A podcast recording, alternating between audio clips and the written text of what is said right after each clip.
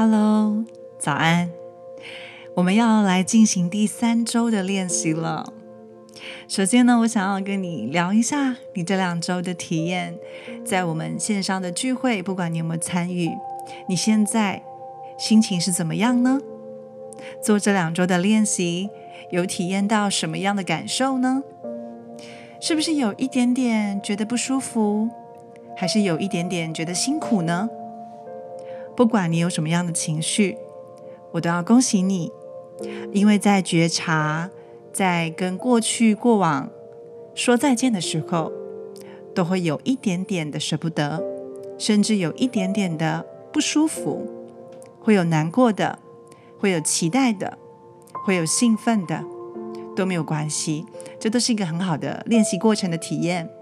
而第三周呢，我们要来进入这个练习当中很重要的一个环节，我们要来治疗核心的创伤。没错，当你听到我们要治疗核心创伤的时候，可能已经预测这一周的练习不会那么容易。我们知道过往的经验会影响我们的判断，同时它也会影响我们未来的生活模式选择，包含我们自己的感受跟体验。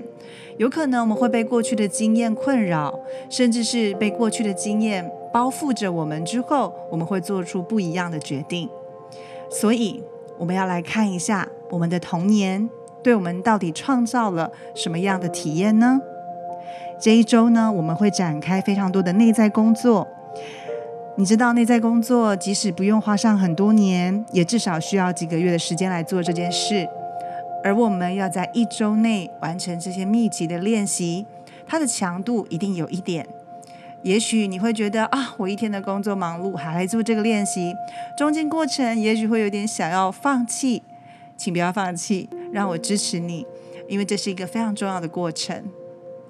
接下来这几天我们会是最具有挑战性的，也是我们最需要主动积极的时候，不要让创伤躲起来，我们要勇敢的把它们找出来。这表示呢，这个礼拜的历程真的是需要极大的耐力、勇气跟毅力，才会让我们安全顺利的度过这一段的历程，来到下一周的练习哦。这时候读版们就非常重要了。如果你在练习的过程当中觉得不舒服，或是有一种体验你想跟大家分享的，社群是一个非常开放、彼此信任的空间，欢迎你可以告诉我们你的体验。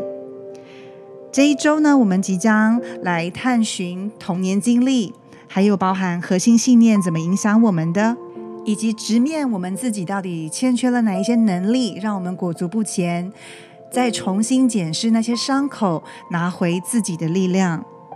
所以这一周我们有挖掘，但同时也会有一个重要的释放仪式，会放在最后一点练习。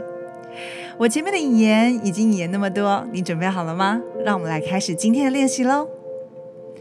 第十五课：童年的创伤。没错，我们今天要来进行关于童年的练习。我非常认同，呃，就是作者在提到童年的部分。你们知道吗？其实孩子在出生之后一岁之前，我们以为他没有印象的这一岁，这一年。其实他都已经有一些潜意识深入的一些植入信念了。今天刚好呢，听到了一个啊很有趣的一个新的知识，就是关于温柔生产跟医院生产。温柔生产大家听过吗？就是你可能居家生产，然后呃当当当然这个是要经过那个医生评估，觉得没有问题才能够居家生产。但是大部分的人可能会选择在。医院生产不只是觉得安全以外，可能也是觉得干净啊等等的。但是其实，在医院生产，大部分呃的，就是选择大概都是九十九成以上的人会选择在医院生产。可是，在医院生产的产后忧郁症发生的几率也比较高。我觉得这个数据很特别，原因是。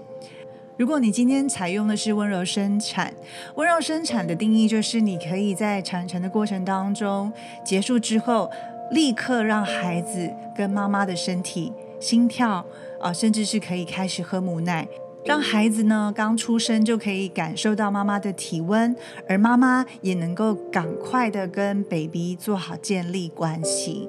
这个很重要，因为往往采用在医院生产的，呃，都是孩子一出生之后呢，会先送去检查啦，或者护士会先去啊，不管是做怎么样的处理，然后才会送到妈妈身边。所以这样子的一点点的时间落差，为什么会有差别这么大呢？其实就像我们人一样啊，我们一出生来到这个世界上，什么都不知道的时候，还没有防御自己的心情出现，但是我们却能够体验到的是，我能不能信任周遭的人。所以，其实出生的第一年是在与人们建立信任这个很重要的感情基础的很关键的一年。所以，如果今天从小关系能够体验到我是被照顾的很好，我能够体验到我被陪伴，甚至我能够放心的被陪伴，那他的人际关系跟他的信任关系一定是建立在比较健康的基础之上。在今天这一集呢，这一课呢，就有提到我很印象深刻，Samuel 山木的故事。嗯，作者提到这个个案比较特别的地方是。Samuel 已经五十岁了，将近五十岁还没有遇到一个真爱，原因是他没有办法去信任别人。那为什么不能信任别人呢？因为他总觉得，当他开始学，呃，决定要信任别人的时候，他又一直被剥夺，就是被剥夺这种我信任你了，但是你又要用一些情绪勒索的方式来对待我。这关键是在于他妈妈的对待。他的母亲呢，从小是用很奇特跟伤害性的方式来养育他的，甚至呢，就是为了在伤害过他之后，想要安慰他的心情，他的母亲会帮他自慰。那我们当然知道，这是一个什么样子非常反差的一种对待方法，不只是会混淆孩子对妈妈的心情、情绪、想法，甚至会让孩子去想。用这样子的方式来控制我的感情，那我不愿意再把自己的心交出去了。于是 Samuel 他没有办法放下这个想法，之前是无法迎来真爱的。原本呢，他觉得只要自己呢，呃，接纳了别人，信任了别人，别人一定会虐待他。可是他现在放下了这个想法之后。他建立的关系是以尊重、稳定、关怀跟健全，就让他能够可以了解到，原来这个世界也许不是充满危险跟敌意的地方。当他愿意开放自己的心，重新开启信任他人的可能性，他才有办法让爱情的关系、爱情的能量能够正常顺利的流动在他的生活当中。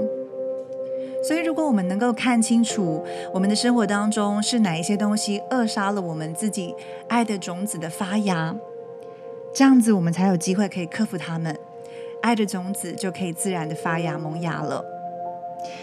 到底呢，我们是拥有了创伤，还是我们被创伤拥有呢？所以今天这个练习要让我们找回克服创伤的力量。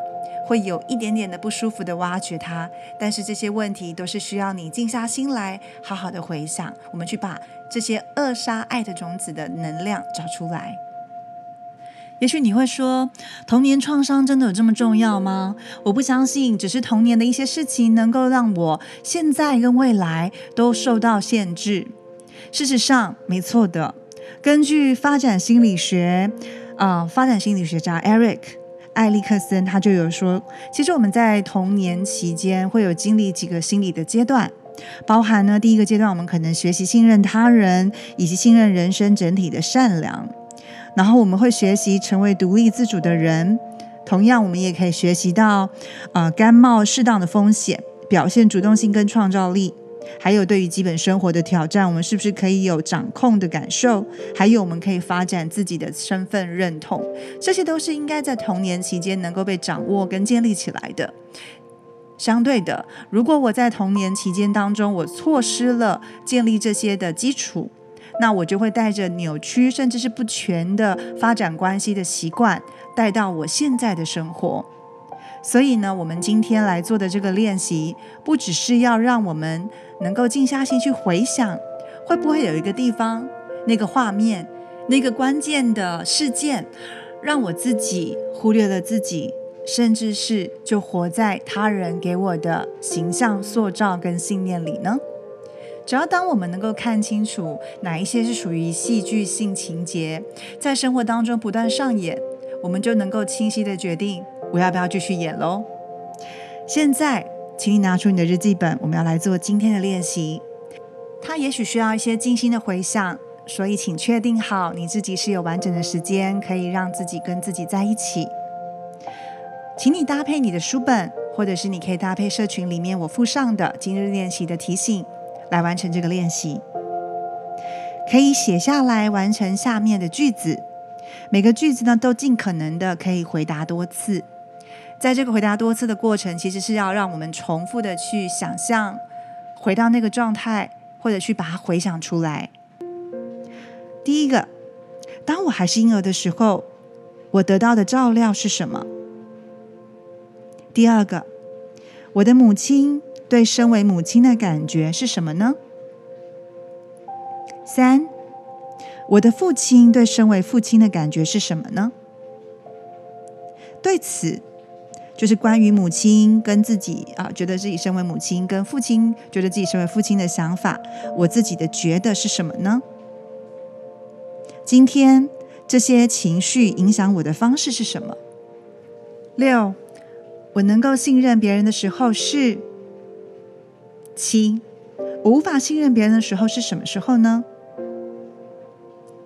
八，我上一个伴侣在哪些方面像最初照顾我的人？